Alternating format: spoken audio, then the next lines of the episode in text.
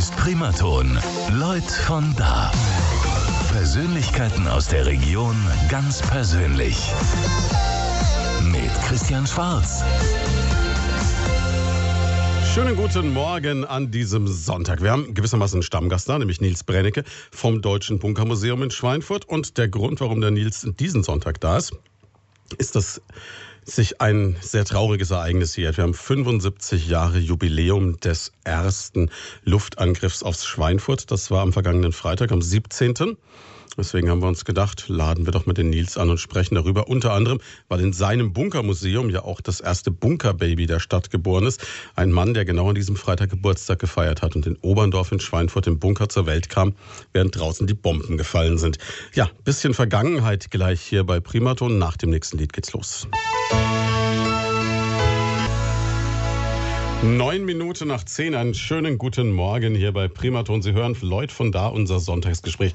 Zu Gast Nils Brennecke vom Deutschen Bunkermuseum. Schönen guten Morgen, Nils. Ja, Blackie, guten Morgen, hallo. Schön, dass du da bist, du hast Frühstück mitgebracht. Ja, ich freue mich auch. So ein Frühstück bei Primaton am Sonntagvormittag. Ich habe extra die Kirche sausen lassen, ne? also das äh, lohnt sich schon. Sehr löblich von dir, ne? Und das, wo es wirklich äh, einen besinnlichen Anlass gegeben hätte dieses Wochenende, denn wir, ja, man kann schlecht sagen, wir feiern, aber wir begehen 75 Jahre eines Ereignisses, das Schweinfurt dann doch im Krieg extrem beschäftigt hat. Ne? Also wir denken dran und ähm, erinnern uns zurück, äh, so würde ich es formulieren, äh, an natürlich an ein absolut grausiges Thema. Also vor äh, 75 Jahren, also vorgestern vor 75 Jahren sind die ersten Bomben auf Schweinfurt gefallen.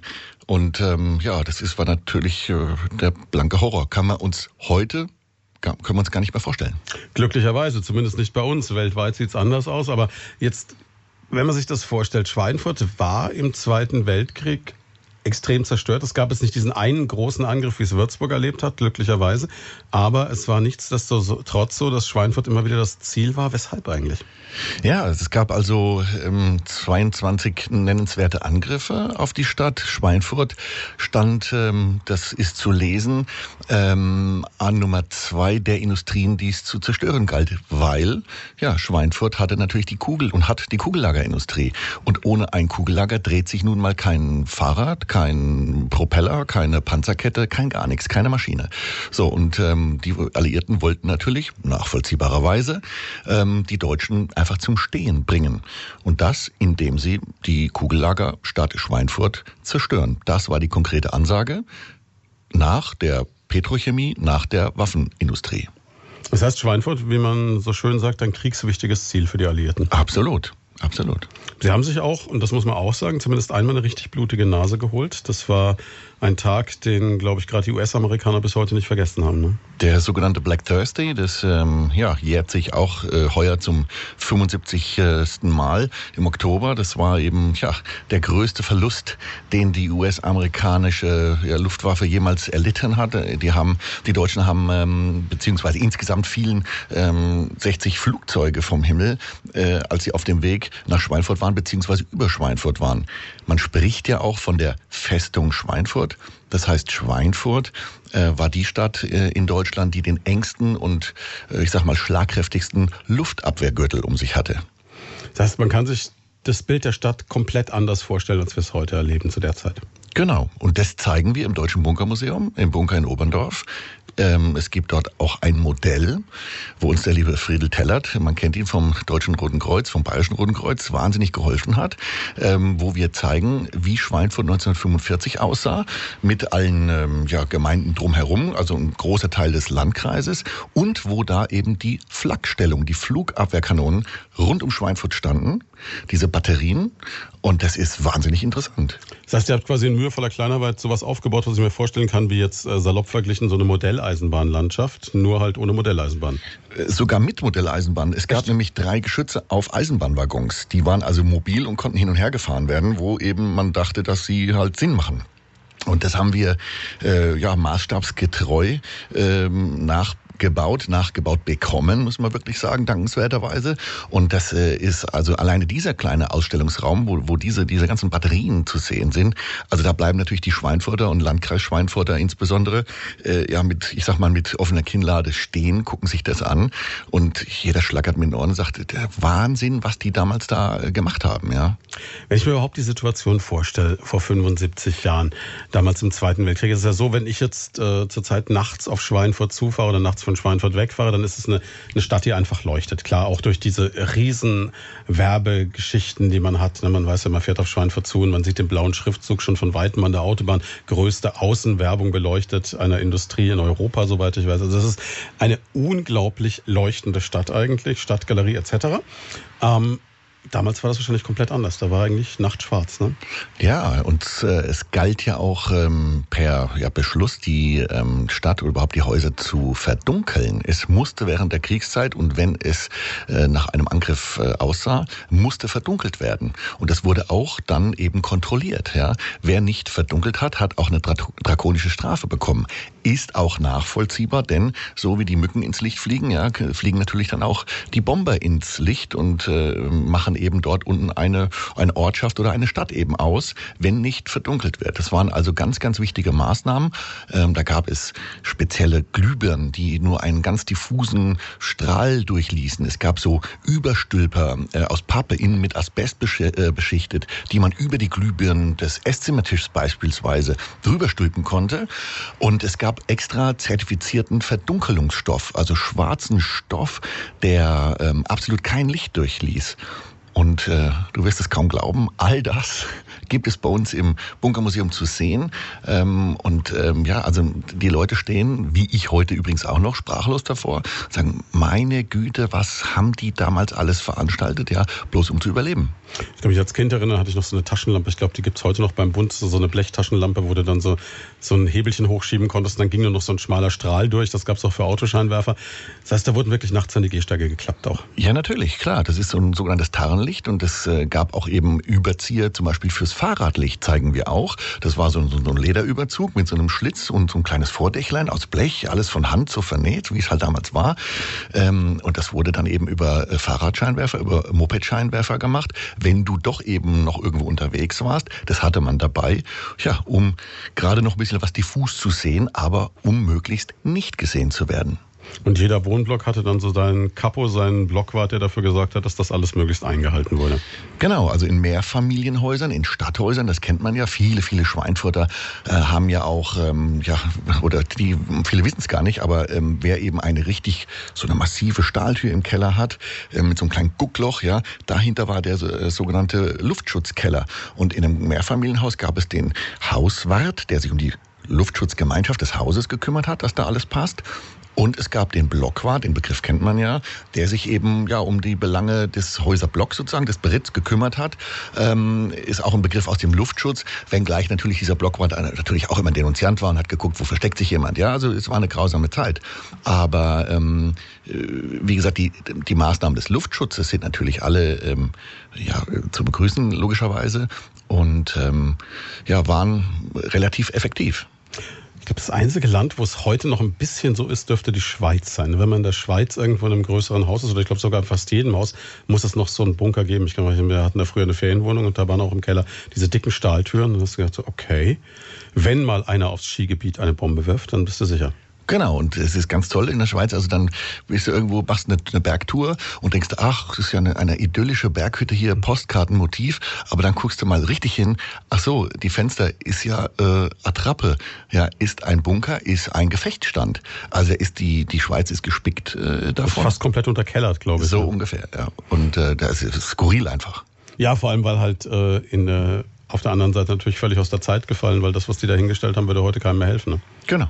Aber so ein bisschen wie, ja, wie das Denken in Amerika, wo jeder so eine Flinte zu Hause hat, so ist in der Schweiz ja auch. Zur Not verteidigen sich halt gegen wen auch immer. Ne? Aber du wirst es kaum glauben, ich bin ja, wie gesagt, als äh, sozusagen der Luftschutzbeauftragte der Stadt Schweinfurt, äh, bin ich ja in dem Thema Bunker drin. Ähm, und ich lerne tatsächlich heute immer wieder noch Leute kennen, die sagen, ja, ich baue mir jetzt einen Bunker in den Garten, äh, einen Schutzraum. Ich habe erst äh, ja, vor drei Wochen einen kennengelernt, der spannt jetzt eine riesen Plane über seinem Grundstück, damit äh, Google Earth, also die Bilder nicht praktisch von seinem Bunkerbau da also machen kann. Und der baut sich also einen massiven Schutzraum, ja, wo er sich dann, dann reinsetzt irgendwann und, weiß ich nicht, Däumchen dreht, ähm, wenn hier... Äh, die Zombie-Apokalypse kommt. Wenn die Zombies kommen, genau. Klingt jetzt so ein bisschen nach Mann mit Aluhut, ne? Ja, oder äh, Brief, Aktentasche, äh, Aktentasche über den Kopf halten, ja. Wobei man natürlich auch sagen muss, auf der anderen Seite diese, diese es gibt ja so eine, so eine Bewegung gerade, wirst du bestimmt auch kennen, die sogenannten Prepper. Das sind diese Leute, die sich jetzt vorbereiten darauf, wenn das Ende kommt, so ungefähr. Ne? Genau, die, und diese Prepper, äh, die gibt es Prepper Germany, Prepper International und Amerika. Muss man ganz kurz erklären, kommt von to be prepared, also vorbereitet sein. Ne? Genau. Und die, äh, also auch klasse, die ernähren sich also im Prinzip, äh, die ernähren sich nur von äh, also Ravioli und äh, Bohneneintopf und äh, Kartoffelsuppe aus der Dose. Ach so, weil die immer durchrotieren. Das heißt, immer wenn durch. was verfallt hat und von ihrem Vorrat hat, müssen sie es wieder essen. Ne? Ja, wenn es im Supermarkt ein Angebot gibt, dann schlagen die zu, machen den, den Wagen voll und stellen es hinten hin und dann, ja, Familie, Pech, jetzt gibt es die nächsten drei Wochen Linseneintopf. Ja, das ist ein hartes Schicksal. Auf der anderen Seite, klar, ist natürlich schon so, wenn man sich das überlegt. Also wenn ich jetzt mal so kurz nachdenke, wenn jetzt äh, der Strom ausfällt oder irgendwas wäre, es muss ja kein Kriegsereignis sein, so arg lang komme ich nicht durch mit dem, was ich zu Hause habe. Ne? Ja, das, das ist es ja. Es gab ja vor zwei Jahren, als wir uns hier schon mal unterhalten haben zu diesem Thema, gab es ja auch eine Empfehlung tatsächlich der Bundesregierung. Hm, kam eine neue Liste raus, ja. Genau, wie man sich denn zu Hause am idealsten da äh, vorbereitet und äh, Sachen bunkert, äh, um das äh, den Begriff nochmal zu verwenden. Ja, äh, es ist, ähm, da können wir ja gleich nochmal drüber quatschen, es ist ähm, auf der einen Seite, also wenn du mit solchen Preppern redest, ja, mhm. dann, dann, dann denkst du wirklich, es gibt keinen Morgen mehr. Also es ist jetzt alles vorbei und äh, äh, die Großstädte können vier Wochen ähm, durchkommen und dann ist aber auch schon die Plünderung und das gegenseitige Umbringen, weil ich brauche jetzt Fleisch. Ja? Also das, das Ende ist nah. Ja, aber auf der anderen Seite vielleicht auch einfach mal nicht drüber nachdenken. Wir machen eine ganz kurze Pause. Und damit sind wir zurück bei Lloyd von da mit unserem Studiogast Nils Brennecke vom Deutschen Bunkermuseum. Unser Thema heute 75 Jahre erster Luftangriff auf Schweinfurt. Schweinfurt, haben es vorhin schon gehört, eine absolut kriegswichtige Stadt. Viel Industrie, viel Kugellagerindustrie. Und man wollte damals Deutschland quasi zum Stillstand bringen. Und deswegen hat man sich auch entschieden, auf Schweinfurt loszugehen. Ja, und wir haben gerade schon drüber gesprochen. Wir sind so ein bisschen abgeschweift vorhin, Nils, und sprachen über diese Tatsache, dass auch heute noch Leute sich quasi auf so Extremsituationen vorbereiten. Also mir ging es so, ich war letzten Sonntag hier in einem Zeitschriftenladen am Bahnhof in Schweinfurt. So nach der Sonntagssendung ist so ein Ritual für mich, gehe ich immer vorbei, gucke mal, was es so Neues zu lesen gibt und bin da über eine Zeitschrift gestolpert. Ähm, da wird wirklich auf 150 Seiten erklärt, wie du dich vor dem Weltuntergang schützt, quasi. Ne? Ist verrückt, was das für eine Strömung geworden ist. Ja, also die Szenarien sind da. Äh, die Szenarien werden tatsächlich auch offiziell wohl äh, ja von den offiziellen Stellen durchgespielt. Äh, die Feuerwehr, die Katastrophenschützer, das Militär, alle sind die da involviert in solche Szenarien und ähm, üben das halt theoretisch. Äh, auf der anderen Seite muss man auch sagen, es gibt offiziell per Gesetz übrigens gar keine Bunker mehr. Die Bunker sind sind ähm, schon äh, Mitte der 90er Jahre per Gesetzesbeschluss aus der sogenannten Zivilschutzbindung entlassen worden. Das heißt, ähm, die, die es noch gibt, die sind verkauft. Ähm, so Verrückte wie ich zum Beispiel sind dann auch ne, gerne mal der Käufer oder sie sind in anderen Verwendungen. Aber sollte jetzt mal äh, irgendetwas sein und man sagt, oh, in einer Großstadt äh, mit fünf Millionen äh, Menschen oder drei Millionen, egal wo, ähm, gibt es ja drei Bunker. Ähm, da könnten wir eben vielleicht 5000 Leute unterbringen, ähm, Klammer auf, Lach, Klammer zu, ja, ähm, gibt's nicht mehr. Ne? Und ähm, es ist also dieses Thema ähm, Zivilschutz im Rahmen einer Krise, ob jetzt Umweltkatastrophe, ob kriegische Auseinandersetzung, ähm, ist es eigentlich völlig planlos, weil du kannst irgendwelche Verkehrsströme versuchen noch zu leiten, aber wenn dann kein Strom mehr geht, dann geht auch kein Ampel mehr und dann stellt sich auch wahrscheinlich kein Polizist mehr auf die Kreuzung äh, und sagt bitte links abbiegen und Blinker setzen. Ähm, es ist äh, ja so ein bisschen wie über Weltraum nachzudenken. Ähm, wenn du anfängst über das Weltraum nach, über das Weltall nachzudenken, dann wirst du irgendwann irre, weil es hört nicht auf. Und so ist es auch beim Thema Luftschutz in unserer Zeit. Wo fängst du an, wo hörst du auf? Bisschen wie Donald Trump, der seine eigene Weltraumarmee äh, einführen möchte. Ja, genau, das ist auch sehr schön, ja. Aber äh, klar, glaubst du, wir sind da alle zu blauäugig? Also bist du der Meinung, man sollte schon für jeden so zur Not mal ein Plätzchen haben? Naja, also grundsätzlich gilt schon Augen auf im Straßenverkehr, ne? Aber ähm, ja, ich bin jetzt auch nicht der Prophet und ähm, ehrlich gesagt, die Frage ist halt auch, ähm, wie tief will man wirklich darüber nachdenken? Ja, ähm, hat ja jeder sein Päckchen zu tragen, ne? Aber Hand aufs Herz, hast du so eine Ecke im Bunker, wo so ein paar hundert Liter Wasser und äh, drei Paletten Dosen Ravioli lagern? Insbesondere die Ravioli nicht zu vergessen. Die sind natürlich ganz, ganz wichtig, ja. Aber ich äh, würde tatsächlich, wenn irgendwo was hier passiert, würde ich nicht in den Bunker reingehen. Weil? Weil, Jetzt hast du einen, das ist ja eine interessante Frage. Ja, ja, klar, aber ähm, ich meine, der wurde 1941 gebaut. Ja, der Bunkerbau ging so 41 los. Da haben die in Deutschland äh, angefangen, wie wahnsinnig Bunker zu bauen. Auf deutschem Gebiet 3000 Stück. 3000 mhm. Hochbunker, muss man sagen. Also die, die über der Erde liegen, das unterscheidet den Hochbunker vom Tiefbunker? Genau. Und ähm, in 60 kriegswichtigen Städten, so auch in Schweinfurt. In Schweinfurt wurden 13 Hochbunker gebaut. In Würzburg zum Beispiel. 13 in Schweinfurt? Ja, ja. ja, ja. Wie viele sind noch übrig, deiner? Ja, einfach mal eine Führung im Deutschen Bunkermuseum Dann mitmachen. lernt man sowas. Dann ne? lernt man das, ja. Äh, es sind noch 10 übrig äh, in, in Schweinfurt. Drei wurden abgerissen, zwei Werksbunker und ein ähm, öffentlicher Bunker. Jetzt ist eurer in Oberndorf ja sehr einprägsam, wenn man vorbeifährt. Ne? Dieses große, verklinkerte Gebäude an der Straße, das kann man kaum mhm. übersehen. Außerdem habt ihr ein Schild hingemacht. Aber ähm, ich glaube, ich kenne noch einen ja, in der Stadt drin. Aber Ja. dann ist rum. Wo sind die denn versteckt in Nein, Schweinfurt? ja, dann, musst du mal eine Führung bei uns mitmachen. Die dauert auch nur 90 Minuten. Ja, dann lernst du das. Okay, ich sehe schon, du willst es so nicht rausrücken, ne? Das ist schon interessant, ja. Ja, und auf jeden Fall, äh, dann haben die, die haben die 1941, 42, 43 haben die die Dinger gebaut, ja. Mhm. Die haben drei Meter Außenwände, die haben zwei Meter Außenwände. Es gibt auch welche, die sind, sind dünner, es gibt auch welche, die sind dicker. Ähm, Sei es drum. Äh, die haben ihren Zweck erfüllt. Die haben äh, den Bomben äh, meist standgehalten. Man ging davon aus, dass die Bombe von oben kommt und dann äh, sind die alle sicher tatsächlich. Es gibt Bilder auch von äh, zerstörten Bunkern tatsächlich, wo ein Bombendurchschlag ähm, durch die ähm, Außenwand, durch die Seitenwand äh, stattgefunden hat. Da gibt es ein Bild aus Hagen, was kursiert im Internet. Gut, ähm, ja, solche Katastrophen gibt es natürlich auch. Aber also damals hat es im Prinzip funktioniert mit diesen Hochbunkern. Aber jetzt in unserer heutigen Zeit ähm, zu sagen, oh, eine zwei Meter Stahlbetonwand wird mich jetzt vor den bösen Waffen äh, unserer Das Zeit rum, schützen, ne? das ist ja sowas von lächerlich. Ja? Also eine, eine zwei Meter Stahlbetonwand ist für heute eine, eine, eine panzerbrechende Waffe. Ich sag mal, das ist nicht ein Stück Butter, aber es sind zwei Stück Butter. Ja? Und da hat man heute eine Hohlladung, ein Hohlladungsgeschoss, das brennt sich durch, explodiert im Inneren. Es gibt eine riesige Druckwelle und alle sind tot. Ja? Also ähm, in der heutigen Zeit zu sagen, oh, jetzt gehen wir mal alle in den Bunker und dann warten wir mal halt ab bis zum St. Nimmerleinstag ist natürlich äh, Kokolores. Ähm, abhauen, ja, einfach abhauen. Die Frage ist, wohin, ne? Ja, ja, ist klar, ja. Mein Abwärts im Zweifelsfall irgendwie, ja, weiß auch nicht. Wird schwierig, ne? Ja, äh, du kennst dich damit relativ gut aus, weil du selber auch, äh, wie man so schön sagt, gedient hast noch, ne? Du warst selber beim Bund und das eine ganze Zeit. Ja, ich war tatsächlich äh, vier Jahre bei der Bundeswehr, war dann, habe die Unteroffizierslaufbahn tatsächlich eingeschlagen, war dann äh, allerdings ähm, auch äh, für den Frohsinn zuständig äh, bei der Bundeswehr und habe das gemacht, was du gerade machst, äh, nämlich äh, eine nette Sendung moderieren. Radio Andernach heißt das, glaube Genau, das ist der Radiosender der Bundeswehr und da haben wir eben im Einsatz insbesondere den Kameradinnen und Kameraden ähm, ein, ja, die dann halt, sagen wir mal, im Panzer saßen und irgendwelche Minen geräumt haben oder Patrouillenfahrten gemacht haben. Den haben wir halt so ein bisschen versucht mit unserem Buschfunk da, ähm, ja, ein bisschen gute Laune zu transportieren. Das kann mir vorstellen, du hast dann immer Marschmusik gespielt und Lilly Marleen. Ich habe also als gebürtiger Hesse, habe ich also jede Sendung, die ich moderiert habe, es Ich war habe mehr... gebürtigen Hessen in die Sendung Ja, ja, ja, natürlich. Wir sind ja heutzutage urban und es, es gibt keine Grenzen mehr. Deswegen werde ich auch Naja, hier geduldet. komm, aber. Da habe ich jede Sendung angefangen mit Erbarme zu spät die Hesse kommen. Das war also am Tag dann auch mehrfach, äh, bis dann also auch Hasspostkarten mich erreicht haben. Also ich war- Nachvollziehbarerweise. Ich war, der, ich war also in, in Sarajevo der gehassteste Radiomoderator, den es gab.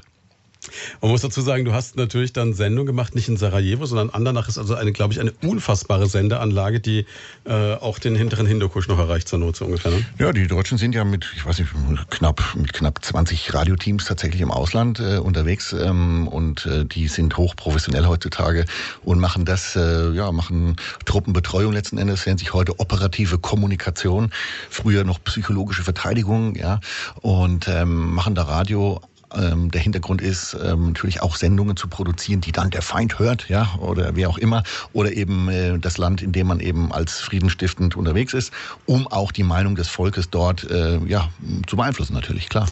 Dir ging es aber trotzdem so, dass bei allem, äh, das klingt jetzt alles sehr lustig und sehr unterhaltlich und äh, bisschen Radio machen für den Bund, aber es war für dich dann doch so, dass du irgendwann gesagt hast, äh, ohne mich bitte weiter, ne? Ja klar, weil äh, ich bin immer halt so einer, der sagt, es muss alles fair sein, ja. Und wenn du dann eben äh, bei der Bundeswehr unterschrieben hast und sagst, äh, ne, A, dann musst du halt auch B sagen, musst du hingehen. Aber zu meiner Zeit war das ist jetzt weit über 20 Jahre her. Ähm, da gab es halt Leute, die gesagt haben, nö, also ich möchte nicht, ja. Und dann mhm. haben die irgendwie, keine Ahnung, haben sie halt Ellenbogenjucken gehabt und haben sich dann eben krank schreiben lassen und sind dann eben nicht gegangen, ja. Und dann hieß es eben von wegen, also ja, Brennecke, also äh, Pech, ne. Also jetzt haben wir irgendwie keinen mehr, da musst du jetzt direkt nach zwei Wochen Heimaturlaub sozusagen nochmal vier Monate nach Sarajevo. Da habe ich gesagt, nö, jetzt möchte ich nicht mehr, weil es gibt ja eben auch noch andere Kalfakte, die sollen doch mal gehen, ja. Und dann habe ich gesagt, nö, ich schmeiß jetzt hin, jetzt könnt ihr mich mal, ne. Das war kurz vor Dienstzeitende und es war spektakulär. Da war ich dann äh, der erste Zeitsoldat, der den Dienst an der Waffe quittiert hat. Das war Chefsache Rühe, da war ich RTL äh, seit eins über dem Frühstücksfernsehen und habe dann auch natürlich da das natürlich äh, vermarktet. Der Spiegel hat es aufgegriffen, das war ein Riesenskandal damals. Ähm, aber ich habe gesagt, nö, es gibt so viele, die jetzt einfach zu Hause sitzen und sich den Ellenbogen jucken, ja, äh, wo nichts ist, die sollen gefälligst auch gehen. Sarajevo zu der Zeit, wie kann man sich das vorstellen? Also das war wirklich, ähm, ja, also für uns Radioleute war das äh, natürlich im Prinzip Freizeitcamp, muss man äh, sagen, im Vergleich zu denen, die dort äh, ernsthafte Sicherungsleistungen ähm, machen mussten, die Minen räumen mussten, was auch immer, irgendwelche anderen äh, Alliierten äh, dort schützen mussten. Ähm, aber wir sind natürlich ähm, aus der von der dalmatinischen Küste verlegt, also rübergefahren, wie der, wie der Soldat sagt, verlegt. Und dann fahren wir da äh, nach Sarajevo rein. Und ich hatte so einen so ein Wolf, das ist dieser Mercedes-Geländewagen Wagen, den bin ich dann da gefahren. Wir sind einen riesen Konvoi gefahren, mit, auch mit Sanitätsfahrzeugen und gepanzerten Fahrzeugen, um eben unsere Sendestellung in Sarajevo aufzubauen. Und äh, also an der Ortsgrenze oder Stadtgrenze Sarajevo dann erstmal schön Maschinenpistolenklänge, ja, äh, wurde also umgeballert. Und ich gedacht, was ist denn jetzt bitte los? Ähm, und äh, ja, das waren also Zustände, da haben halt die Kinder eine Kalaschnikow gehabt und die haben auf Cola-Dosen geschossen. Äh, vor 25 Jahren oder vor 23 Jahren. Das muss man sich mal vorstellen. Ich habe gedacht, jetzt hier, äh, das Ende ist nah. Ja, die haben halt so Freizeitbeschäftigung. Hat der Vater dem Sohn mal die Kalaschnikow gegeben, ne? wo wir früher, weiß ich nicht, unserer Schwester die Haare von der Barbiepuppe runtergerissen haben, da ballern die halt auf Cola-Dosen. Natürlich heftige Zustände. Inzwischen hat sich's zum Glück beruhigt im ehemaligen Jugoslawien, aber es ist, ich glaube, es brodelt immer noch unter der Oberfläche. Ja, ich bin ja so weit raus. Ich bin jetzt hier der Luftschutzbeauftragte der Stadt Schweinfurt. Kümmerst dich um diese Sachen nicht mehr, ne? Ja, komm, machen wir doch mal große, den großen Schwenk zurück zum damals ersten Bombenangriff auf Schweinfurt. Hat sich gejährt zum 75. Mal am vergangenen Freitag. Wie kann man sich diesen Tag damals vorstellen? Naja, wir beide, wenn wir auch so aussehen, ne, wir waren aber trotzdem nicht dabei. Ähm, äh, naja, du siehst schon so aus, als könntest du, aber. Ja, danke.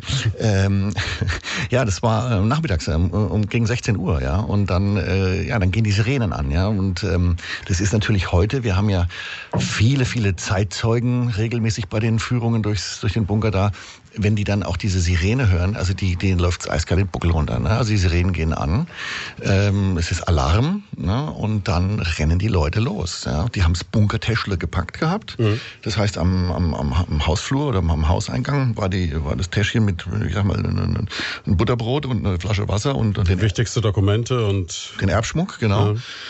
Und dann sind die aber los, ja, und äh, haben halt eben versucht, den Bunker zu erreichen. Und ähm, wer eben ein Anrecht hatte, nämlich über 70-jährige ähm, Frauen und Kinder zuerst, und ähm, die hatten auch am Anfang, in den Anfängen dieser Zeit, einen Bunkerausweis, der denen tatsächlich eine Berechtigung eben, äh, ja, eben zugesprochen hat.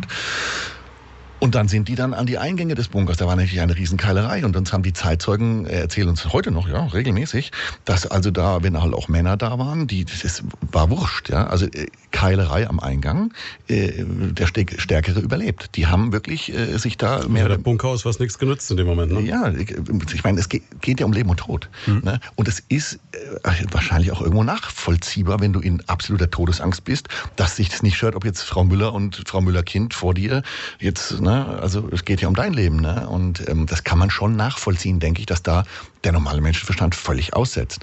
Hatte dann jeder in Schweinfurt quasi einen Ort, der ihm zugewiesen war, zu dem er sollte? Oder ging es einfach nur darum, wo du gerade warst, in den nächsten? Naja, also das ging, so wurde mit Passanten verfahren, ja. Mhm. Ähm, wenn die halt auch überhaupt äh, wussten, wo eine Luftschutzanlage ist, ja. Ansonsten hatten, die Bunker waren ja über das Stadtgebiet oder sind ja über das Stadtgebiet verteilt, genau. Und wer eben zu Hause keinen Luftschutzkeller hatte, wer keinen irgendeinen Graben, Schutz, Splitterschutzgraben irgendwo hatte, der übrigens ja auch nichts gebracht hat. Ähm, wer nicht im Werk irgendwo gearbeitet hat, wo ein Werksbunker war, ähm, der hatte dann eben die Möglichkeit, in so einen öffentlichen Bunker, in einen Luftschutzraum zu sich zu retten.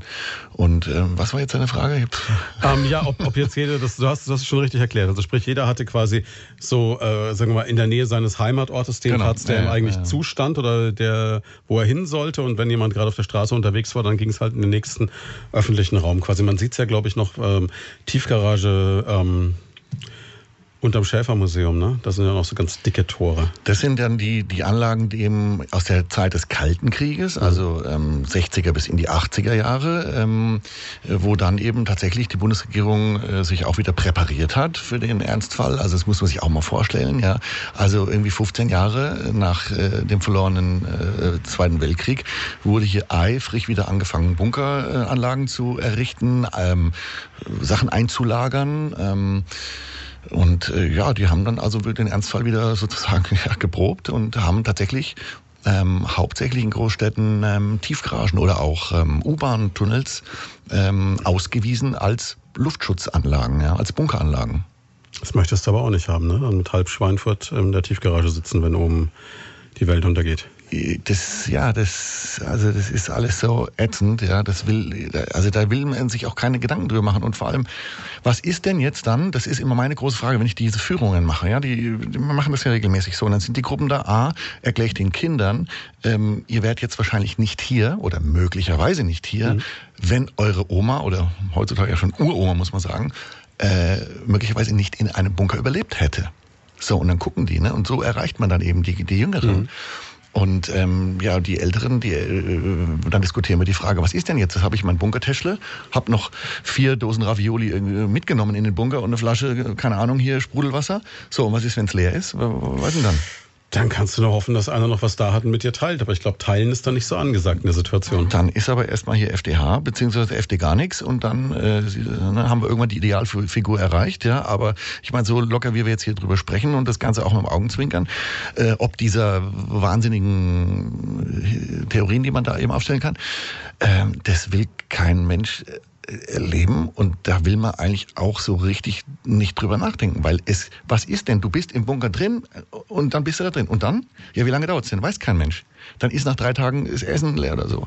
Die haben ja hier sämtliche, ist auch sehr schön bei uns im Bunker übrigens, ähm, die, das Notstromaggregat, mhm ähm, das Autarke, wo man halt, ich sage mal in Anführungsstrichen, nur halt ein paar tausend Liter Diesel könnte man ja äh, einlagern und bunkern, äh, haben die ausgebaut im Kalten Krieg. Mhm. Warum? Äh, Strom kommt aus der Steckdose. Ne? Ähm, es gibt äh, Schweinfurt. Kann man darauf hoffen, ja. Es ist so, es ist so Hanebüchen, ja. Wie kann man denn ein Stromaggregat aus einem Bunker ausbauen in den 60er bis 80er Jahren, weil man, der Strom kommt aus der Steckdose. Ne? Äh, sensationell. Oder auch, es wurden ähm, Tiefbrunnen äh, vergossen mit Beton und mit, mit, mit, mit, mit Schotter. Ja, warum denn? Brauchen wir doch nicht, weil äh, kommt doch aus, der, aus dem Wasserhahn. Also es ist, das ist, das ist wirklich, also man denkt, das ist hier Loriot, äh, äh Realsatire. Wie lange hat denn dieser erste Angriff damals gedauert an diesem Nachmittag? Das war eine relativ kurze Geschichte, ne? Ja, das kann ich dir ehrlich gesagt gar nicht äh, so genau sagen. Das habe ich jetzt nicht präsent, aber die, ähm, man ging davon aus, der Aufenthalt in den Bunker, zumindest hier in Schweinfurt, das waren so maximal drei, vier Stunden, bis der mhm, Spuk okay. vorbei ist. Das heißt, es gibt auch in den, also in unserem Bunker zumindest, gibt es keine Küche oder es gibt keine, keine Duschen oder sowas. Es ging tatsächlich nur darum, ähm, ja, diesen, diesen, diesen, diese Bombardierung auszusitzen, zu überstehen und zu überleben und dann wieder nach Hause zu gehen, sofern es noch ein Zuhause gab. Oder halt anzufangen mit Schirrträumen. Ne? So, stell dir mal vor, du hast da überlebt mit deiner Familie ne, und ihr fallt euch in die Arme. Es ist mal wieder gut gegangen. Dann gehst du da raus. Dann liegen natürlich erstmal stapelweise die Leichen vor der Tür, weil wer durfte nicht in den Bunker? Zwangsarbeiter, Ausländer, Juden. Die haben dann halt im Schatten des Bunkers, wie wir regelmäßig erzählen bekommen, versucht eben Druckwellen und, und Splitter eben naja, ähm, zu, ähm, also zu überleben. Ja, dann, also das ist ja der erste Horrorschock, ja. Und dann gehst du nach Hause Oberndorf insbesondere ist ja heute auch, ist ja quasi, sieht man ja auch, ein landwirtschaftlich geprägter äh, Vorort, ein Stadtteil. Mhm. Äh, ja, und brennt ein Bauernhof, brennt halt eben mal fünf ja, und dann kommst du da nach Hause und dann qualmt da noch ein Häufchen Asche. Also, also, also da fehlen einem die Worte, ja. Horror. Ja, ich jetzt sage, als Würzburger mit Familiengeschichte kennst du das. Also ich weiß, bei meiner Familie war es so, Grombühl gewohnt damals, 16. März. Danach war einfach nichts mehr. Ne? Die hatten das, was sie noch am Leib hatten und der Rest war weg. Genau. Das stand einfach nicht mehr. Und in, Bunker, in, in, in Würzburg gab es ja noch nicht mal die Option, wenigstens für einen kleinen Teil der Bevölkerung einen Bunker aufzusuchen. In Würzburg gab es keine Bunker, in Schweinfurt 13. Ne? Würzburg mhm. nicht kriegsrelevant. Wie weit sind wir weg? Luftlinie, weiß ich nicht, 30 Kilometer. Ein bisschen mehr, aber 40, ja. ja, Würzburg war letzte Rettstadt, klar, da war, da war nichts. Ne? So, da war nichts, ja. Und ähm, Bunker wurden tatsächlich nur in etwa 60 Städten gebaut. Das musst du dir mal vorstellen. Also nur bei denen, die halt auch ein Interesse gezeigt haben oder beziehungsweise wo ein Interesse da war, dass du die Stadt unbedingt gebraucht hast. Quasi. Genau, weil da eine Industrie war, wo der, eben der, die eben relevant war und wo man sagte, der Laden muss irgendwie dort am Laufen gehalten werden. Wir sprechen gleich weiter.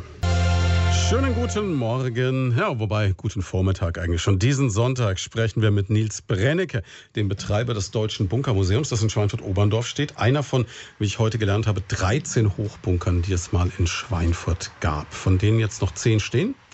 Oder sagst du, wenn man bei euch eine Führung mitmacht, dann lernt man die alle kennen, mehr oder weniger? Da lernst du alles kennen. Da weiß ich danach alles über den Luftschutz. ja, und äh, weshalb wir heute über das Ganze sprechen, 75 Jahre ist es her, dass der erste Luftangriff über Schweinfurt niederging. Und du hast gesagt, okay, in diesen Bunkern in Schweinfurt waren so darauf konzipiert, dass man drei bis vier Stunden dort überbrückt, quasi solange so ein Angriff dauert. Danach sind die Flieger eh wieder weg, weil irgendwann geht denen schlicht und ergreifend der Sprit aus. Die Bomben sind alle, dann fliegen die wieder Richtung Heimat. Und dann kann man raus. Und dann ist halt die Frage, wenn man rauskommt, wir haben uns gerade drüber unterhalten, was ist da noch da oder nicht. Ne? So ein bisschen ja, extreme Ungewissheit, kann ich mir vorstellen. Ja, apokalyptisch, ja. Aber was unsere Message eben ist, die wir so ähm, ja, verbreiten, beziehungsweise in der wir festhalten, ähm, wir haben ja A, ähm, mit diesem ganzen ähm, Waffenzeug und mit diesem ganzen kriegstreiberischen, also haben wir ja überhaupt gar nichts zu tun und möchten auch nichts zu tun haben, sondern wir möchten halt zeigen, wie haben die Leute überlebt ne? und äh, was hat es mit den Bunkern auf sich. Wer war schon überhaupt schon mal in einem Bunker? Wo hast du die Möglichkeit, mal in den Bunker zu gehen? Klar, hast du jetzt seit ein paar Jahren in Schweinfurt bei uns, aber das ist ist ähm, hochinteressant, auch allein wenn man mal technisch betrachtet, Nummer eins. Und Nummer zwei, wozu waren die Bunker denn da?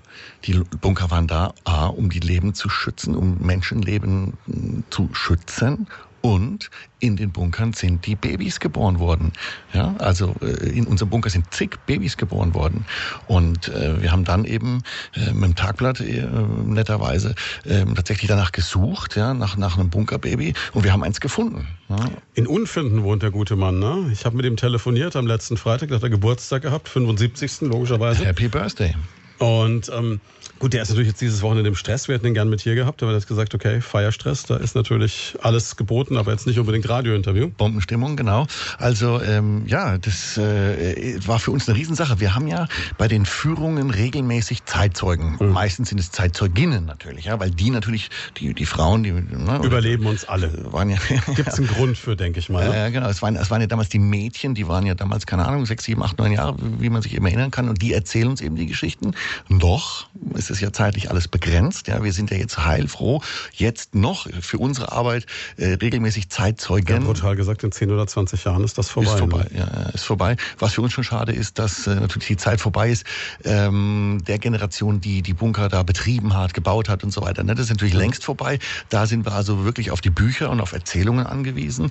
Deswegen plapper ich da auch viel nach, was ich eben höre bzw. lese ähm, und verifizieren kann. Ähm, aber wir hatten eben noch gar keine Person ausfindig machen können, die tatsächlich auch ähm, witzigerweise in, äh, Bo im Bunker in Oberndorf in der Ansackstraße zur Welt kam. Und dann haben wir eben äh, die Person gefunden, äh, einen äh, rüstigen Rentner und äh, ein ganz lebensfroher, äh, positiver, netter Mensch, der tatsächlich in der ersten Bombenhagel, am ersten Bombenhagel sozusagen ähm, vor, also vorgestern, vor 75 Jahren, bei uns äh, am Nachmittag äh, zur Welt kam. Ja. Jetzt wird er sich selber wahrscheinlich nicht mehr so aktiv dran erinnern, ne? aber der wird bestimmt eine Menge Geschichten gehört haben. Was hat er dann so erzählt? Ja, also das war natürlich, äh, ja, in den Familien wird ähm, tatsächlich nicht so viel über die alte Zeit gesprochen, ja, und die Eltern, die oder auch ja, die, die verdrängen natürlich auch viel. Ähm, aber ähm, wo man sich dann eben dran erinnerte, klar, Kind wurde im Bunker geboren, in Zelle 23, ja, es kann ja nur dann der zweite Stock gewesen sein mhm. und dann haben wir dann geschaut, ja, wo kann es eventuell gewesen sein, wo ist der kleine Dieter da zur Welt gekommen. Also das ist schon absolut äh, völlig skurril, ja.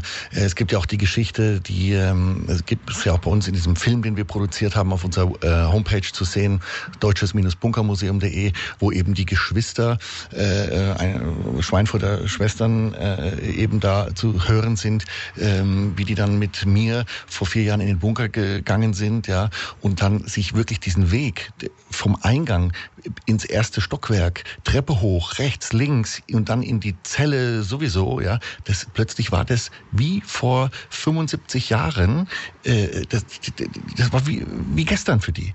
Und das war wirklich, wir haben dann, und ich meine, jeder Hörer, der merkt, mir fällt das Reden jetzt nicht unbedingt sehr schwer, aber äh, auch ich habe dann so eine Gänsehaut gehabt, die ähm, beiden Damen haben nichts mehr gesagt. Wir haben uns einfach nur angeschwiegen. Die haben Händchen halten dann in ihrer Zelle gestanden, wo die überlebt haben mit ihrer Familie. Bei uns im Bunker. Und jetzt bin ich ja ein, ein Nobody, ja, der äh, fast 80 Jahre danach, ja, äh, dann hier so ein kleines Museum eingerichtet hat und der natürlich ja, da seine ganze Leidenschaft reinsteckt. Aber ich stehe da so als Zuschauer, als Zaungast von einer Zeit, die keiner erleben will von uns mehr.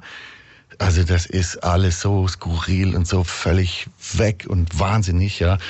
Also teilweise beeindruckend, teilweise also schauderhaft. Sagst du, sprichst du die ganze Zeit von Zellen? Wie kann man sich das auch vorstellen? Wie war dieser Bunker aufgeteilt? Das waren also nicht jetzt in jedem Stockwerk ein großer Raum? Es gibt zwei Konzepte sozusagen. Es gibt diesen ja, Großraumbunker. Mhm. Das ist zum Beispiel ähm, Schweinfurter Spitalseebunker. Der ist so ähm, vorgesehen, dass du da auf äh, zwei, drei Etagen riesige große Räume hast, wo du sozusagen ja, Seit an Seit äh, mit deinem ja, Mitflüchtling äh, sozusagen da drin sitzt. Ja. Hat für heute durch den Charme, du kannst da toll Veranstaltungen drin machen, weil du große Räume hast. Ne? Genau. Oder man kann eben in solchen Großraumdingern auch, werden sehr gerne Rechenzentren eingerichtet, mhm. weil es ist ähm, dann doch relativ kühl und es ist sicher eben, ja, in solchen Großraumbunkern. Bei uns ist es so, das ist das zweite Konzept, das sogenannte Zellenkonzept.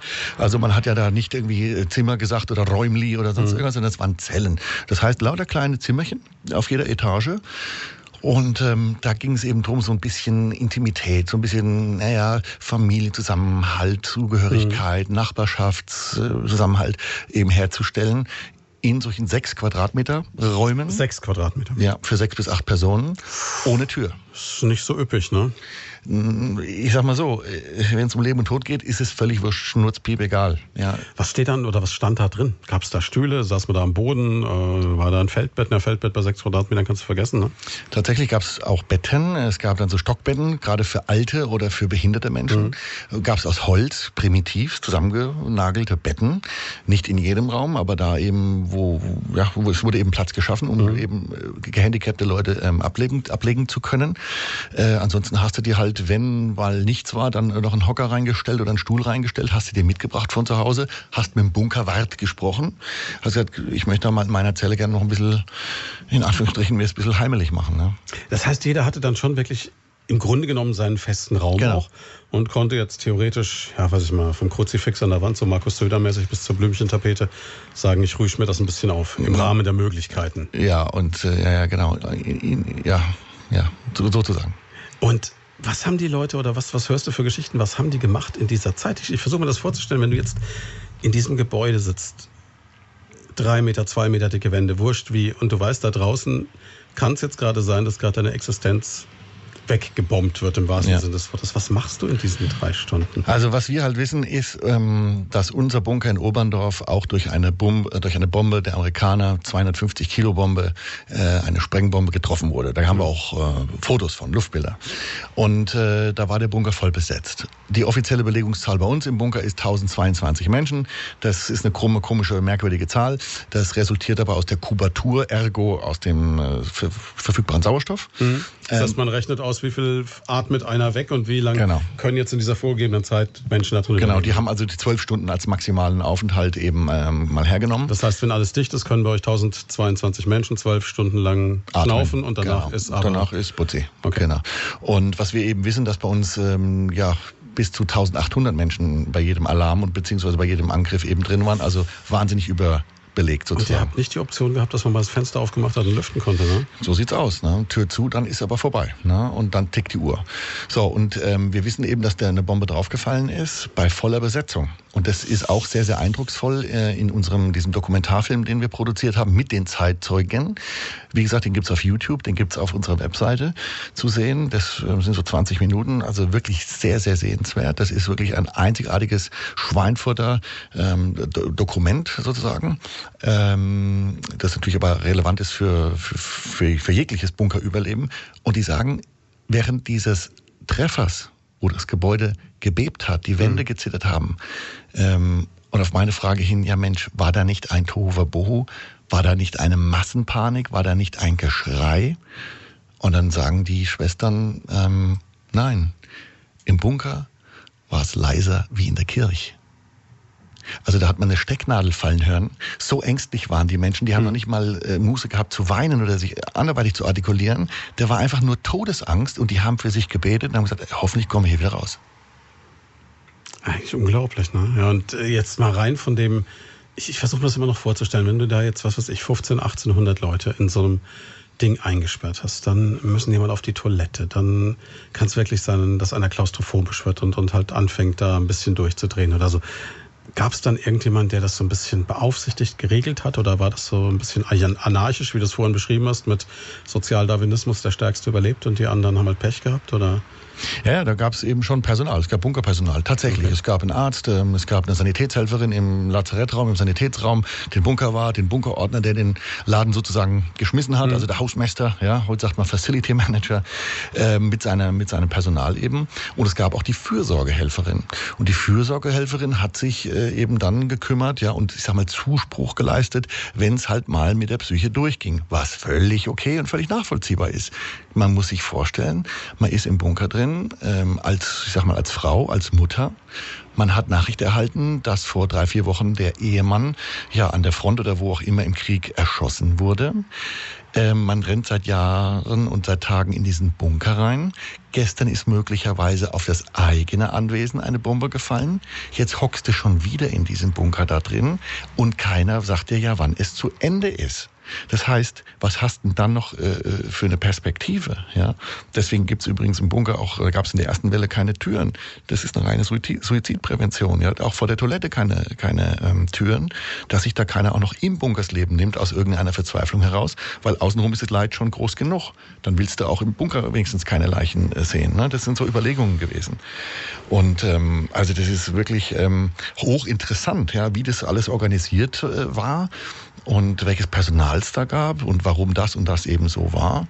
Und wie es dann eben in dieser Zeit des Kalten Kriegs eben weiterging mit dem Wahnsinn. Ne? Und das sind so die beiden Epochen, die wir eben behandeln. Ne? Zweiter Weltkrieg, Kalter Krieg. Und ähm, jede Epoche ja, hat so seine Wahnsinnigkeiten. Jetzt ist es ja auch so, der Hochbunker hat ja dann wahrscheinlich auch den Vorteil, dass du nicht Gefahr gelaufen bist, dass du verschüttet werden konntest, glaube ich, was für viele Leute eine Wahnsinnsangst war. Warum viele Leute, glaube ich, auch, das hörst du auch in Würzburg immer wieder von den Älteren, die gesagt haben, sie sind gar nicht in die Keller gegangen, weil sie eben diese Angst hatten, wenn das Haus drüber zusammenfällt, dann kommen sie da nicht mehr raus. Ja, das, ähm, ja, ja, und vor allem, weil in den Kellern äh, war das so laut, ja, weil äh, die Wände natürlich nicht so dick waren wie im Bunker. Das heißt, äh, man hatte da einfach, wie beim Gewitter, sag ich jetzt einfach mhm. mal, ja, dann wird's im einen oder anderen Jahr schon ein bisschen mulmig nicht, nur wenn, nur weil es halt scheppert und kracht, ja. Das ist ja auch okay und nachvollziehbar. Und äh, weil diese Keller eben nicht hermetisch dicht waren, nicht gasdicht waren, hat's halt da, gab's eben Rauchgase und, mhm. und Brandgeruch ganz einfach. Und du hattest einfach in deinem eigenen Luftschutzkeller, das hattest du kein Sicherheitsgefühl.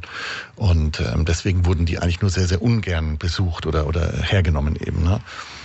Ja, und euer Bunker ist jetzt wirklich dann auch gas- oder luftdicht gewesen. Der ist, ja, ja, absolut. Das sind ähm, auch jetzt, wie gesagt, der wurde ja aufgemöbelt 1983 in der Zeit des Kalten Krieges, wie alle Schweinfurter Bunker übrigens.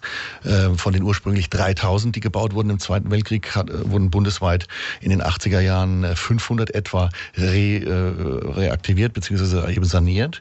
Und wir haben da äh, so Thyssen-Drucktüren, 10 Atü-Drucktüren, die gasdicht sind, um äh, keine Giftgase oder, oder Kampfmittel eben äh, rein zu lassen und vor allem eben auch Brand, diese Brandgase, wenn in der Umgebung halt da die halbe Stadt abfackelt oder jetzt mal explizit bei uns gegenüber die Industrie mhm. beispielsweise, dass da eben kein Giftgas in das Gebäude eindringen kann. Aber man hat auch im Zweiten Weltkrieg ähm, damit gerechnet, dass ein Bunker extremst beschädigt werden könnte. Das heißt, äh, es wurden Sollbruchstellen eingebaut, dass wenn eine Bombe sehr unglücklich drauf fällt, ein Viertel des Gebäudes ähm, ein Trakt einbrechen kann und zwei Drittel stehen bleiben kann, können. Ähm, das heißt, man ging tatsächlich auch davon aus, dass im Bunker durch einen wirklich einen sehr blöden Umstand auch tatsächlich durch so einen, äh, durch so einen Angriff Menschen sterben können. Gab es dann so eine Ecke im Bunker, wo man, wo die Überlebenschancen höher waren, oder wärst du einfach nur drum gegangen, an welcher Ecke halt die Bombe runterkommt? Ja, keine Ahnung. Also gab es jetzt nicht so den goldenen Platz, wo man sagt, da wäre der Bürgermeister gesessen, so ungefähr. Die Legende besagt, die Legende besagt, dass äh, als der äh, Bunker, der Werksbunker von Sachs noch nicht fertig war, mhm. die Sachs-Geschäftsführung bei uns im Bunker natürlich gegenüber saß. Und wo hat sich die Geschäftsführung von Sachs angeblich ausbedungen, äh, sitzen zu dürfen? In der Mitte? Im obersten Geschoss, also ne, der okay. Bombe wirklich so nah. Ja klar, die Chefs sitzen halt oben. Ne. Das ist, ich weiß. Das wäre die letzte Ecke gewesen, die ich gewollt hätte. Ja, ja, ja, ja. Also vielleicht ist es auch irgendwie keine Ahnung äh, die Story vom Betriebsrat. Ich weiß es nicht, ja. Aber ähm, das sind so die Storys, die wir eben hier in Schweinfurt hören. Ne? Und äh, ja, im Keller ist es auch unglücklich, weil wenn tatsächlich was über dir zusammenkracht, ja, Keller ist natürlich das sicherste eigentlich erstmal, ja, aber ähm, du musst ja rauskommen. Und es gibt nur eine Tür vorne und eine Tür hinten. Und das Ding wiegt, ne, der Bunker? Der wiegt ein bisschen mehr als ein Fertighaus, ja. Wie dick waren die Wände nochmal? Hast du gesagt, was 200 Meter oder so? Im ne? Keller, im Keller unterirdisch drei Meter und überirdisch dann äh, vier, äh, zwei Meter. Das heißt, du überlegst dir dreimal, ob du noch ein Fenster zusätzlich anschaffst. Sozusagen. Rollladen immer schön zulassen. Das ist schon heftig, ja. Wir machen noch eine ganz kurze Pause, sprechen gleich weiter. Und damit sind wir schon bei der letzten halben Stunde mit unserem Studiogast für diesen Sonntag bei Lloyd. Von daher bei Primaton. Nils Brennecke ist da. Hi. Inhaber des Deutschen Bunkermuseums, das in Schweinfurt in Oberndorf steht. Und ähm, der Grund, warum der Nils an diesem Sonntag da ist, ist, dass am Freitag sich traurigerweise der erste Luftangriff im Zweiten Weltkrieg auf Schweinfurt gejährt hat. 75 Jahre ist das jetzt her. Wir haben schon drüber gesprochen. Und ähm, uns hat eine Hörerfrage erreicht von Markus. Der hat uns geschrieben, hat gesagt, Mensch, das ist eine Mega-Sendung, aber mich würde interessieren, ähm, wie war das damals? Gab es eine Möglichkeit? Du hast vorhin schon gesagt, dass die Jungs äh, aus der Sachs-Geschäftsführung ganz oben saßen im Bunker, was nicht die schlauste aller Ideen war. Gab es eine Möglichkeit für besonders privilegierte Menschen oder Leute, die vielleicht, äh, was weiß ich, noch äh, die Goldkette von der Oma da hatten oder so, dass die äh, eher in den Bunker reingekommen sind, beziehungsweise gab es, wir haben es am Anfang der Sendung schon mal so gestreift, ein Anrecht auf einen Platz oder wie ist das gelaufen? Also da ist mir tatsächlich äh, nichts bekannt, ja, ob es da irgendeine Hierarchie gab, ob es da irgendein äh, Oberstich Unterprinzip gab, weiß ich einfach nicht. Ähm, was ich eben weiß, dass eben Frauen und Kinder, äh, Menschen über 70 und eben ja Arbeiter der Industrie, dass die absolut äh, bevorzugt waren. Aber inwieweit auch, ich sag mal, gesellschaftlich gestellt oder so, ob es da tatsächlich Unterschiede gab, ähm, weiß ich nicht. Naja, man kann sich ja auch vielleicht äh, ausrechnen, dass der ein oder andere, ne, der wiederum den einen oder anderen gekannt hat, Razzifatzi im Bunker saß, ja. Das liegt in der Natur des Menschen, denke ich mal. Aber offiziell ist mir nichts bekannt. Bedeutet aber auch äh, so ein bisschen, wer zuerst kommt, mal zuerst. Also du hast ja vorhin schon ja. beschrieben, dass es also wirklich auch an den Bunkertüren dann zu Dramen gekommen sein kann, wenn draußen schon die Bomben fielen oder die Sirenen geläutet haben. Und wenn die Bunkertür zu war, dann war sie zu. Ende aus Apfel. Und, äh, weder rein noch raus in dem Moment. Weder rein noch raus, klar. Weil es geht ja um Druckwelle, es geht um Splittereinwirkung. Und ähm, wenn es eben spitz auf knapp ist, dann muss die Tür zugemacht werden. Das Krasse ist, was mich also wirklich also schockiert hat, als ich das das erste Mal gesehen habe, ist diese Schließanlagen der Bunker äh, unserer Zeit, also der, ähm, ich sag mal, 60er bis 80er Jahre Bunker. Äh, die haben äh, eine hydraulische Schleuse, die haben also ein automatisches Zählwerk. Ähm, da gibt's also auch so einen, so einen Schleusenwärter, der guckt durch ein ganz kleines Guckloch, kann mhm. rausgucken, aber kann ähm, niemand kann reingucken. Und ähm, in dies, also gerade in diesen Tiefgaragen ist das so. Also wie so ein Türspion quasi. Kann man genau, und der hat dann da seine technischen Apparaturen, äh, überwacht eben da diesen, dieses, äh, den Eingangsbereich sozusagen. Und es gibt ein automatisches Zählwerk der Menschen. Und wenn eben, ich sage jetzt mal 5000 Menschen durch sind, dann gibt es ein Getöse und dann geht die Tür zu. Die fährt dann einfach zu. Und wenn halt äh, der Mann und das Kind drin sind und die Frau eben zu langsam war oder umgekehrt, dann ist halt einfach Pech. Dann ist einfach Pech. Und das ist das Krasse, ja, wo ich sage, alter Schwede, da wird's einmal so richtig, äh, äh läuft am kalten Buckel, Buckel runter, wenn du das siehst, wie das jetzt vor, keine Ahnung, 30, 40, 50 Jahren installiert wurde. Das willst du dir nicht vorstellen. Das willst du dir nicht vorstellen. Und dann gibt's auch eben so einen so einen Schieber, ähm, dass du dieses Guckloch äh, einfach zumachen kannst von innen halt, ja, mhm. damit du nicht siehst, äh, wenn dann doch irgendwie dann noch irgendwie was passiert oder sie sich irgendwie ja, keilen oder dann ist eine so dicke Wände. Der Bunkerwart macht einfach seinen Dienst, macht die Klappe zu und überlässt dann äh, ja den Eingangsbereich sich selbst. Es ist echt der absolute Wahnsinn, wenn man sich damit beschäftigt. Ja, das ist halt sozusagen dann, ja, das ist halt dann die andere Seite des Luftschutzes. Ne? Und natürlich kannst du jetzt sagen, du kannst auch unmöglich alle reinlassen, weil dann äh, ist das Prinzip Bunker wieder hinfällig. Ne? Da geht es eben einfach um Sauerstoff. Darum geht's. Wenn die Tür zu ist, ist sie zu. Was es bei uns Interessantes gibt, dass ähm, viele Schweinfurter fragen sich ähm, äh, in Oberndorf an der Ernst-Sack-Straße gegenüber unseres Bunkers. Äh, kommt natürlich darauf an, von welcher Seite man jetzt angefahren kommt. Aber ähm, wenn man rausfährt äh, Richtung Bergrheinfeld oder wenn man von Bergrheinfeld kommt, auf der rechten Seite ist so eine Litfaßsäule und da steht ja auch immer ganz gern der Blitzer. Ne? Mhm. Und, äh, der Klassiker, ja, ja, da rufst du gern mal bei uns an. Ja, ja, ist immer sehr dankbar. Sehr schön. Und ähm, da ist so ein Treppengeländer und da denkt sich jeder, hey, was ist denn da bei diesen sogenannten Posthäusern? Ne? Und das mhm. ist ein kleiner kleiner Spielplatz und da ist so ein Treppengeländer mitten auf so einer Wiese. Ja, das ist eben der Notausstieg eines Fluchtbunkersystems. Ähm, es war so, dass natürlich, äh, wenn ja, Splitter oder Geröll vor unseren beiden Eingangstüren, Ausgangstüren, es gibt ja nur zwei Türen, gelegen hätten, die, den, die das Aufsperren der Türen verhindert hätten. Ja, dann Massengrab. Dann hättet ihr quasi warten müssen, bis einer von außen schnell genug freiräumt, um euch rauszuholen. Wenn das einer erstmal realisiert in dem ganzen Troverbo, mhm. ja, und jetzt überlegt ihr maximale Belegung, Überbelegung, äh, Sauerstoff reicht nicht mehr, was dann los ist. So, und dann gab es eben noch die Möglichkeit, unter dem Keller hindurch äh, zu flüchten, aus dem Keller unter der Karl-Schemmerich-Straße. Das ist diese kleine Straße bei uns, äh, wir sind ja an so einer Straßenecke, hm, die, runter, die runter zum äh, Sportplatz führt. Ja, Die war untertunnelt und unter dieser Wiese ist ein Dreifach-Fluchtbunker, ein Röhrenbunkersystem, wo man, wenn man eben äh, normalerweise, also nicht normal hätte aus dem Bunker raustreten können, runter, drunter durchflüchten hätte können und dann an der Ernst-Sack-Straße dieses Treppengeländer eben hinaufkraxeln äh, können. Ja? Also das ist auch unglaublich. Ne? Also, das existiert noch oder? Das existiert noch, man darf da ja nicht rein. Ich war da auch Natürlich nicht drin. Nie drin. Das wäre ja auf die also Idee, um Gottes also, also, Gottes, also, also, geht man nicht rein. Also fremde Leute Grundstück ist ja früh. Und ähm, aber es ist sehr schön da unten. aber wenn man mal dort gewesen wäre. Ne? Also ich stelle mir das halt so vor. Ne? Ich stelle mir das vor, dass es auch recht trocken ist da unten. Ich stelle mir auch vor, dass da unten ähm, ja das ein Riesenraum ist, so mit also mit so Röhren. Stelle ich mir alles sehr nett vor. Aber ähm, der tatsächlich der Durchgang ähm, zu uns in unseren Bunker unter der Karl-Schemrich-Straße ist ähm, mit Beton vergossen. Man, äh, der, der Fluchttunnel besteht nicht mehr. Das heißt, du müsstest, um das wieder aufzumachen, was du natürlich auch nie tun würdest, dann schon mal mit der Hilti runterlaufen. Da müsste man schon mal die Mauerspechte aus Berlin engagieren, dass da mal ein bisschen was vorangeht, ja. Es gab aber grundsätzlich, also ich weiß nicht, ihr habt ja diesen Filtersand, äh, den ihr auch äh, als nettes Gimmick vertreibt. Davon habt ihr, glaube ich, noch ein paar Tonnen unter Dach liegen. Das heißt, es gab schon so eine Art Lüftung, aber trotz allem, weil du immer sagst, der Sauerstoff war ein Problem, oder? Ja, das ist jetzt ja auch wieder so ein Relikt aus äh, unserer Zeit, aus der Zeit des Kalten Krieges. Achso, das heißt, die gab es im Zweiten Weltkrieg noch nicht? Genau, im Zweiten Weltkrieg, da war einfach Tür zu und das war's dann. Ähm, aber im Kalten Krieg, also Anfang der 80er Jahre, haben sie dann die Experten beschlossen, ja, wir müssen jetzt unseren Luftschutzbunker hier in Oberndorf, den müssen wir also erstmal mal hermetisch dicht machen, den müssen wir ABC-Waffen sicher machen, also atomar, biologisch und chemisch. Und ähm, haben da alle möglichen Quatsch mit Soße Vorkehrungen äh, getroffen. Und sie haben eine Lüftungsanlage eingebaut. Das heißt also, dass permanent Frischluft zugeführt werden mhm. kann für eine längere Aufenthaltsdauer. Aber die Frage war, ja, was ist denn, wenn jetzt eigentlich ein Atomschlag in der Nähe passiert? Und das hat nichts mit Grafenrheinfeld zu tun, das wird da immer ähm, damit assoziiert.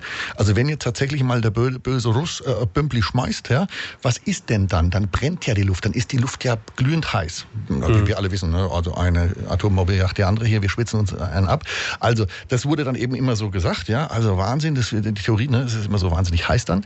Ja, wenn aber dann diese heiße Luft eingesaugt würde, dann hätten wir hier so Thermomix-Prinzip. Wir würden mhm. alle gegart bei lebendigem Leibe. Also, was hat man gemacht? Man hat 1983 150 Tonnen Sand, ganz feine 150 Tonnen. 150 Tonnen ähm, per Hand hochgeschleppt in den vierten Stock in so 25 Kilo Säcken. Das ist ganz äh, fein gemahlener ähm, Brechsand. ausgerechnet, wie oft man da laufen musste, sehr oft wahrscheinlich. Ne? Ja, das Arbeitsamt Schweinfurt hat tatsächlich äh, temporäre Sackträger gesucht. Also ja, das ist kein Witz. Ja, ich habe auch neulich einen da gehabt, der gesagt, er war ein Sackträger. Na, habe ich gesagt, hoffentlich bist noch einer. Also solche Zoten kommen natürlich auch gern mal, aber die haben tatsächlich 83 dort diesen Sand eingebaut, in diesen riesen Sandraum, ähm, um eben die heiße Luft, wenn sie dann draußen vorherrscht, durch diesen Sand ziehen zu können. Um, um die abzukühlen und um, zu filtern. Genau, weil, wenn du dich mal dran erinnerst, ne, irgendwie hier so Nordsee-Zwangsurlaub als Fünfjähriger, ja, mit den Eltern und dann äh, läufst du über den Sand, da ist der durchaus glühend heiß, ja. Mhm. Und ähm, also speichert der Sand die Hitze sehr gut eben, ne? Und ähm, deswegen eben dieser Sand, ähm, das ist ähm, Brechsand aus der Eifel, also Basaltsand vulkanisches Gestein. Das ist ganz was Feines eigentlich. Ganz was Feines, ja. Und ähm, also ich, ich bin ja ein netter Mensch. Ne? Also ich, ich verschenke diesen Sand. Ja. Also wenn jetzt einer sagt, er will jetzt unbedingt 150 Tonnen äh, Filtersand haben. Er muss ihn nur selber runtertragen. Der, der kann das gerne haben. Ich schenke das, aber ich sag mal geschlossene Abnahme bitte bis nächsten Donnerstag. Ja, dann muss die Soße aber raus sein. Ne? Also ich habe tatsächlich im vierten Stockwerk 150 Tonnen Sand liegen. Das ist in anderen Bunkern beispielsweise im Keller. Also es gibt keine Regel. Mhm. Und das ist wieder so ein, so, ein, so ein Ding, so ein 80er-Jahre-Ding, wo du dich fragst, hey, wieso denn jetzt bitte da hochgeschleppt? Und das Gewicht da in den vierten Stock, sind die irre? Nee, wurde gemacht. Ja. Und das ist eben diese, diese Geschichte. Und ja, wir verkaufen den Filtersand äh, mit Zertifikat übrigens ähm, für zwei Euro im äh, Andenkentütchen. Und das ist immer so ein kleiner Gag und äh, ist immer ganz nett, wenn die Leute uns dann auch vielleicht aus Mitleid einfach so ein Tütchen abnehmen. Aber auf die Tour wird es natürlich eine Weile dauern, bis die 150 Tonnen weg sind. Ja, ja, das dauert dann die nächsten 387 äh, Jahre und dann sind wir aber auch alle sehr reich. Ihr könntet euch natürlich überlegen, sowas wie äh, eine Konkurrenz zum Stadtstrand in Oberndorf zu machen. Wäre kein Problem. Also du könntest eine kleinen Sahara aufschütten. Ja, das wäre mal zu Mit überdenken. äußerst feinem Sand. Ja, ganz fein, ja, das könnte man machen. Also Indoor-Spielplatz für Kinder, es gäbe so viele Optionen. Alles im Bunker möglich, alles möglich, uns ist alles möglich. Unfassbar. Die Schweinfurter müssen halt nur mal reinkommen, ja, oder auch äh, die Kreis-Schweinfurter, alle müssen mal reinkommen, müssen sich das mal anschauen, diesen Wahnsinn. Und dann können wir ja Ideen aushecken. Apropos Ideen aushacken, ihr habt vor kurzem eine Sache gemacht, die fand ich jetzt wirklich originell und ich frage mich, wie ist das darauf gekommen? Ihr habt es doch noch im April gemacht, da dachte ich, das wäre ein Scherz gewesen, aber ihr habt es, glaube ich, ernst gemeint oder zumindest Leute da gehabt, die es ernst gemeint haben. Ihr hattet Geisterjäger bei euch. Ja, ja. Also, wie kommt man denn auf sowas? Ja, also es gibt tatsächlich Menschen, die betreiben äh, außergewöhnliche Hobbys. Äh, jetzt, wenn man mal uns äh, Sonntags im Radio gehört dazu, äh, ja. Nimmt, äh, dann ist es ja schon grenzwertig. Also es gibt Menschen, die sind noch äh, spezieller drauf. Die haben sich zur Aufgabe gemacht, zur Lebensaufgabe, es sind erwachsene Menschen übrigens, mhm. ähm, die äh, bauen also äh, technische Apparaturen auf. Das, also allein der Aufbau hat mehrere Stunden gedauert. Ich habe also, die haben Kabel gelegt und Monitore und irgendein Zeug da aufgebaut, um eben zu gucken und damit zu messen oder dadurch zu recherchieren, ob irgendwelche Mächte und Strahlungen und sphärischen Chakren im Bunker unterwegs sind. Und äh, das hat also wirklich, äh, weiß ich, 20 Stunden waren die da drin im Bunker und haben da also wirklich gemessen und gemacht und aufgezeichnet. Und also zwei Wochen später äh, kam dann das Ergebnis. Okay, und habt ihr Geister? Es spukt nicht. Och Mensch. Also ich habe das ein bisschen enttäuschend, oder? Ja, ja, sehr. Ich habe das also eigentlich ja schon gleich gewusst, aber nee, also das, also wie gesagt, ich lasse ja jedem auch seinen freien Lauf, wenn er mich bittet, Mensch, kann ich da mal Geister jagen, dann bitteschön, ja. Ähm, also absonderlich ohne Ende. Verblüfft mich jetzt aber ehrlich gesagt. Ich hätte gedacht, wenn Sie sich jetzt 20 Stunden Arbeit machen, dass Sie danach auf jeden Fall was finden, damit es sich gelohnt hat. Ich hätte mich das, auch gefreut. Das macht Sie seriöser in meinen Augen. Ja, ja, ja. Ich hätte mich auch gefreut, wenn so, so ein kleiner Geist oder so eine Geistin vielleicht, auch so eine attraktive. Das hätte man vermarkten Mensch, können, so eine ne? schicke Geistin oder so, ne, im Röckli. Ja, aber nee, nix. Ne. Also ich bin echt enttäuscht. Also die Grundidee war dann quasi, dass man sagt, an einem Ort, an dem so extreme Schicksale und Emotionen stattgefunden haben, könnte es sein, dass noch so ein Nachhall der Emotionen der Vergangenheit quasi besteht. Um es jetzt mal ganz salopp zu formulieren. So drücken die das aus. Und haben Sie auch schon, haben Sie dir was erzählt? Haben Sie anderswo schon Geister finden Ja, ja, ganz viele, ja, ja. Okay, nur bei euch nicht. Ne, Bei uns ist irgendwie, keine Ahnung, in Schweinfurt ist nichts los. Tote Hose, ne? Tote Hose im Bunker, keine Geister. Dafür aber 150 Tonnen Sand. Wir machen noch eine ganz kurze Pause. Acht Minuten vor zwölf. Einen schönen guten Morgen, beziehungsweise jetzt ja schon einen guten Mittag. Wir sind ja bei Leut von da bei Primaton, unser Sonntagsgespräch mit bekannten Persönlichkeiten der Region Main-Rhön. An diesem Sonntag mit Nils Brennecke, dem Betreiber des Deutschen Bunkermuseums hier in Schweinfurt-Oberndorf. Anlass unserer Sendung heute 75 Jahre jährt sich der erste Luftangriff oder hat sich gejährt auf Schweinfurt am vergangenen Freitag, am 17. August. Und das schon erzählt, ihr hattet sogar ein Bunkerbaby bei euch schon, also inzwischen einen gestandenen Mann, der gute Dieter ist jetzt, wohnt in Unfinden, ist jetzt 75 geworden am Freitag, ne, logischerweise. Genau. Der damals da zur Welt gekommen ist. Und ähm, das ist ja schon, glaube ich, das, was äh, das bei euch auch ausmacht, dass man sagt, okay, ihr Ihr seid so ein bisschen natürlich auch so, ja, ein Stück weit zumindest, was diesen Teilbereich angeht, so ein bisschen das Gedächtnis der Stadt und, und fast jeder Schweinfurter in diesem Alter so 70, 75 plus verbindet halt auch irgendwas damit. Ne? Der kann auch was dazu sagen. Der kann auch mit dem Thema was anfangen. Und deswegen freuen wir uns natürlich, äh, wenn Leute sich anmelden zu unserer Erlebnisführung. Die dauert 90 Minuten, ist hochspannend. Und äh, wenn Leute dabei sind, die tatsächlich sich noch dran erinnern können, wie es damals war, weil sie damals halt 5, 6, 7, 8, 9 Jahre alt waren, dann bereichert das natürlich auch solche äh, Gruppen.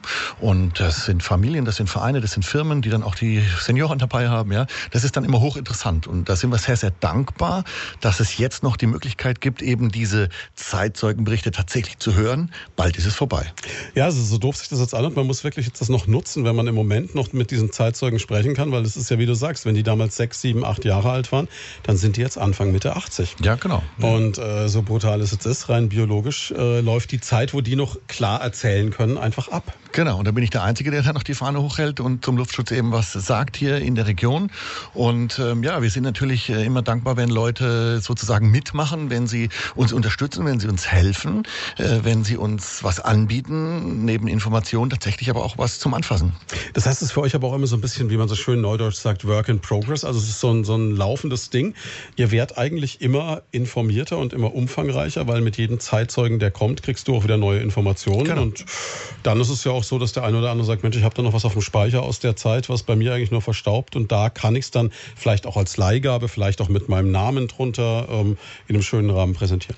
Ja, tatsächlich ist es so, äh, viele haben tatsächlich die Keller voll oder die Speicher und die wollen eben nicht äh, damit in Verbindung gebracht werden, weil es aus deren Sicht vielleicht irgendwelche delikaten Sachen sind. Und wenn halt ein Hakenkreuz irgendwo drauf ist, dann äh, will man dann natürlich logischerweise auch dann gar nicht dann mit in Verbindung gebracht werden. Bei uns ist es halt ja ein ganz seriöser Platz, wo das eben aufbewahrt wird, wo es gezeigt wird, ähm, wo es dokumentiert wird und ähm, ja, wo es ganz, ganz seriös ähm, der Nachwelt sozusagen erhalten bleibt.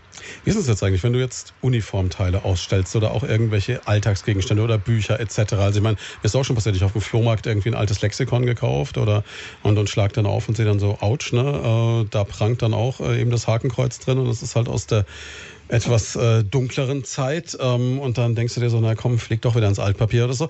Ähm, Kannst du diese Dinge zeigen oder darfst du diese Dinge zeigen? Oder ist es so, dass es heißt, okay, verfassungsfeindliches Symbol darf, muss geschwärzt werden oder so? Naja, es ist ja, wir, wir ähm, gehen ja damit nicht hausieren, beziehungsweise wir, ähm, wir verherrlichen es ja nicht. Das ist ein, ein Zeitdokument. Und In dem uns- Moment geht's dann. Genau, und, und wir äh, beschäftigen uns ja mit dieser Zeit. Und äh, da gibt's natürlich diese ekelhaften Symbole, die sind halt ein Zeitzeugnis. Und das zeigen wir natürlich. Und ähm, es ist ja, äh, äh, ist ja nicht jetzt irgendwie, dass wir damit irgendwie hier hausieren gehen, hurra, bei uns gibt's ein Hakenkreuz zu sehen. Also um Gottes Willen. Es ist natürlich auch was, was immer weitergeht. Im Moment seid ihr dabei, äh, noch einen neuen Aspekt zu beleuchten, hast du gesagt. Also ihr habt jetzt schon gesprochen mit dem THW, ihr habt schon, ihr habt gute Verbindungen äh, zur Bundeswehr, ihr habt doch Bundeswehrgruppen, die ihr durchführt, ihr habt doch schon, ähm, ja sag ich mal, diese ganzen Reenactment-Menschen, die quasi so ein bisschen den Zweiten Weltkrieg nachstellen mit Fahrzeugen, mit Uniformen etc. schon am Bunker gehabt. Und zurzeit seid ihr so ein bisschen dabei, so zarte Bande zur Feuerwehr zu knüpfen. Warum ausgerechnet zur Feuerwehr? Ja, nachdem wir wirklich, wie du sagst, sehr gute Kontakte zu den anderen Hilfsorganisationen bisher äh, unterhalten wir, also sehr guten Kontakt zum Bayerischen Roten Kreuz hier in Schweinfurt, sehr, sehr guten Kontakt zum THW. Das sind alles äh, wirklich nette Unterstützer und ähm, auch tolle Organisationen, äh, von denen wir auch lernen können. Ja, und momentan ähm, geht es darum bei uns, wir suchen jetzt ganz konkret was. Und da sind jetzt die Schweinfurter und auch die äh, Landkreis Schweinfurter und alle aus Main-Rhön ähm, ja, aufgefordert, vielleicht mitzumachen. Wer also weiß, äh, wo es einen alten Feuerwehrschlauch gibt aus grauer Vorzeit, wo es vielleicht so eine Schlauchhaspel, so eine Schlauchtrommel gibt, die man so hinterhergezogen hat, ähm, vielleicht sogar noch mit Holzrädern. Also es geht darum, wir wollen jetzt das Thema ähm, Feuerschutz, Polizei, Luftschutzpolizei, da ging es um eben um, um Löschen, um, um Feuer, um Brandbekämpfung und um Feuerwehr. Ja, wir wollen also das Thema Feuerwehr während des Zweiten Weltkrieges, ähm, Brandbekämpfung im Rahmen des klar der, der, der Folgen der Bombardierung und eben auch ähm, Luftschutz, Feuerwehr etc. Äh, aus der Zeit des Kalten Krieges dokumentieren. Und da sind wir jetzt ähm, ganz dringend auf der Suche nach ja, Exponaten, nach äh, Relikten aus alter Feuerwehrzeit. Und wenn irgendwo eine Feuerwehr, ein Feuerwehrverein oder eine freiwillige Feuerwehr sagt, Mensch, da haben wir noch im Keller irgendeine so vergammelte Uniform oder irgendeinen Helm oder eine, irgendeine Spritze oder was es eben für Gerätschaften gibt, ein Pickel und eine Hacke und sonst was, dann wäre das super. Einfach auf die Homepage gehen, deutschesbunkermuseum.de, äh, deutsches-bunkermuseum Museum, und dann Kontakt zu uns aufnehmen und dann holen wir das gerne ab. Und ähm, besteht dann die Gefahr, dass du demnächst im Feuerwehrauto unterwegs bist? Ich meine, den Armeelaster hattest du schon. Du hast äh, ein Zweirad aus der Geschichte Schweinfurts. Also du, du suchst dann auch immer für den passenden fahrbaren Untersatz zum also Thema. Also ich bin ja äh, für alles zu haben, ja. Wäre doch ein schönes Bild, ne? Ja, du, kann sein. Dann komme ich halt morgen mit Feuerwehrauto. Ich bin da sehr flexibel. Blaulicht wäre noch eine schöne Sache, ne? Ja, das ist ja leider für Hobbygebrauch nicht äh, erlaubt und deswegen fällt es vielleicht sogar flach, ja. Und heute noch? Bisschen durch den Bunker laufen? Oder ja, jetzt, jetzt geht's weiter. Das ist ja alles das Ehrenamt. Ja, das ist ja, wir haben ja da keinen Profitbetrieb. Das ist ja alles, wenn überhaupt, kostendeckend, eher dann nicht. Ja, und ähm, da gilt es jetzt noch weiter zu friemeln, an der Ausstellung zu polieren, abzustauben. Momentan schimmelt viel Leder, weil es so feuchtwarm ist. Das heißt also jetzt hier. Das heißt, du musst das alles putzen und so und ja, ölen und. Ich bin der totale Bunkerputzer. Puh. Bin der Putzerfisch vom Bunker. Ja, auch so kann man einen Sonntag verbringen, ne? Ja, ja, sehr schön, ja. Also da beneide ich dich jetzt nur so ein bisschen. Ne? Für alle anderen heißt es, wäre noch bis zu 31 Grad. Genießen Sie die Sonne und genießen Sie den Kollegen Jens Hübner, der kommt jetzt nämlich und äh, wird uns hier sechs Stunden lang versorgen mit Classic Rock und klassischer Musik. Also das ist der Kultsonntag bei Primaton und wir können uns gleich morgen früh wieder hören. Ist gar nicht lang hin. Ab fünf bin ich wieder für Sie da. Bis dahin lege ich mich jetzt auch auf den Sand in die Sonne, nicht auf den Filtersand im Bunker, sondern auf den ganz normalen. Und morgen früh hören wir uns. Vielen Dank, dass du da warst, Nils. Vielen, vielen Dank für die Einladung. Ich sage mal bis zum nächsten Mal. Und ähm, Sie können natürlich das komplette Gespräch morgen nachhören. Überhaupt kein Problem. Wir stellen das wie immer als Podcast für Sie ins Internet. Schönen Sonntag.